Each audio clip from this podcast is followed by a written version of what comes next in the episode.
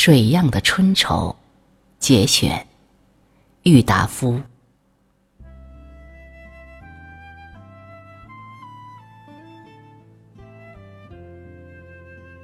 蕉叶似的重重包裹着的我这一颗无邪的心，不知在什么地方透露了消息，终于被课堂上坐在我左边的那位同学看穿了。一个礼拜六的下午，落课之后，他轻轻地拉着了我的手，对我说：“今天下午赵家的那个小丫头要上倩儿家去，你愿不愿意和我同去一道玩儿？”这里所说的倩儿，就是那两位他邻居的女孩子之中的一个的名字。我听了他的这一句密语。立时就涨红了脸，喘急了气，嗫嚅着说不出一句话来回答他，竟在拼命地摇头，表示我不愿意去，同时眼睛里也水汪汪的，想哭出来的样子，而他却似乎已经看破了我的影中，得着了我的同意似的，用强力把我拖出了校门。到了倩儿他们的门口，当然又是一番争执。但经他大声的一喊，门里的三个女孩却同时笑着跑出来了。已经到了他们的面前，我也没有什么别的办法了，自然只好抚着手，红着脸，同被绑赴刑场的死刑囚似的，跟他们到了室内。经我那位同学带了滑稽的声调，将如何把我拖来的情形说了一遍之后，他们接着就是一阵大笑。我心里有点气起来了，以为他们和他在侮辱我，所以于羞愧之上又加了一层怒意。但是奇怪的很，两只脚却软落来了，心里虽在想一溜跑走。而腿神经终于不听命令，跟他们再到客房里去坐下，看他们四人捏起了骨牌。我连想跑的心思也早已忘掉，坐僵在我那位同学的背后，眼睛虽则时时在注视着牌，但见或得着机会，也着实向他们的脸部偷看了许多次数。等他们的输赢赌完，一餐东道的夜饭吃过，我也居然和他们半熟，有说有笑了。临走的时候，倩儿的母亲还派了我一个差事，点上灯笼，要我把赵家的女孩送回家去。自从这一回后，我也居然入了我那同学的伙。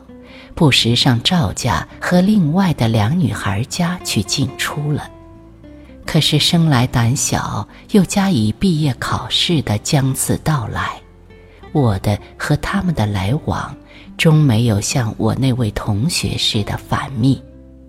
正当我十四岁的那一年春天，一九零九宣统元年已有，是旧历正月十三的晚上。学堂里于白天给予了我以毕业文凭及增生执照之后，就在大厅上摆起了五桌送毕业生的酒宴。这一晚的月亮好得很，天气也温暖的像二三月的样子。满城的爆竹是在庆祝新年的上灯佳节。我与喝了几杯酒后，心里也感到了一种不能抑制的欢欣。出了校门，踏着月亮，我的双脚便自然而然地走向了赵家。他们的女仆陪他母亲上街去买蜡烛、水果等过元宵的物品去了。推门进去，我只见他一个人拖了一条长长的辫子。坐在大厅上的桌子边上，阳灯底下练习写字，听见了我的脚步声音，他头也不朝转来，只慢声地问了一声：“是谁？”我故意屏着声，提着脚，轻轻地走上了他的背后，一使劲儿，一口就把他面前的那盏阳灯吹灭了。月光如潮水似的浸满了这一座朝南的大厅。他于一声高叫之后，马上就把头朝了转来。我在月光里看见了他那张大理石似的嫩脸和黑水晶似的眼睛，觉得怎么也熬忍不住了，顺势就伸出了两只手去捏住了他的手臂。两人的中间，他也不发一语，我也并无一言。他是扭转了身坐着，我是向他立着的。他只微笑着看看我，看看月亮；我也只微笑着看看他，看看中庭的空处。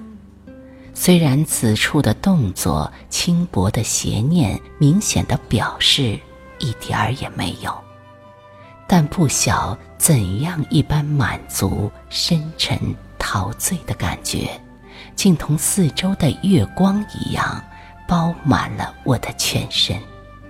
两人这样的在月光里沉默着相对，不知过了多久，终于他轻轻的开始说话了：“今晚上你在喝酒？”“是的，是在学堂里喝的。”到这里，我才放开了两手。向他边上的一张椅子里坐了下去。明天你就要上杭州去考中学去吗？停了一会儿，他又轻轻地问了一声：“哎，是的，明早坐快班船去。”两人又沉默着，不知坐了几多时候，忽听见门外头他母亲和女仆说话的声音渐渐的近了。他于是就忙着立起来擦洋火，点上了洋灯。他母亲进到了厅上，放下了买来的物品，先向我说了些道贺的话。我也告诉了他，明天将离开故乡到杭州去。谈不上半点钟的闲话，我就匆匆告辞出来了。在柳树影里披了月光走回家来。我一边回味着刚才在月光里和他两人相对时的沉醉似的恍惚，一边在心的底里，忽而又感到了一点极淡极淡，同水一样的春愁。